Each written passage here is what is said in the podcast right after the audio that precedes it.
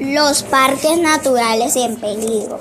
Los parques naturales están en peligro constante de ser destruidos por las mismas personas que hacen mal uso de ellos de forma irresponsable.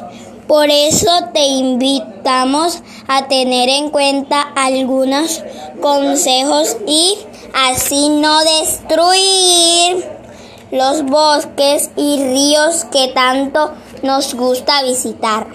No hagas fogatas. Las fogatas queman y matan el suelo.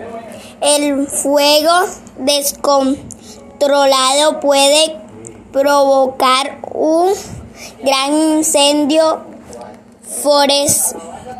forestal, destruyendo para siempre. Llévate la basura. Toda la, todo lo que puedas llevar al parque también puedes traerlo de regreso. Recoge el hilo y la cometa.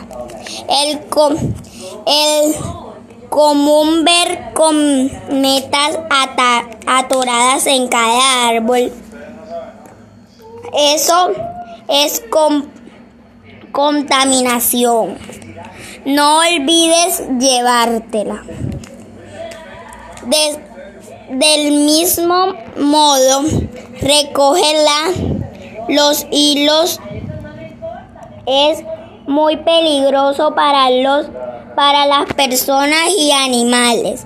Se pueden enredar y, y cortar en ellos.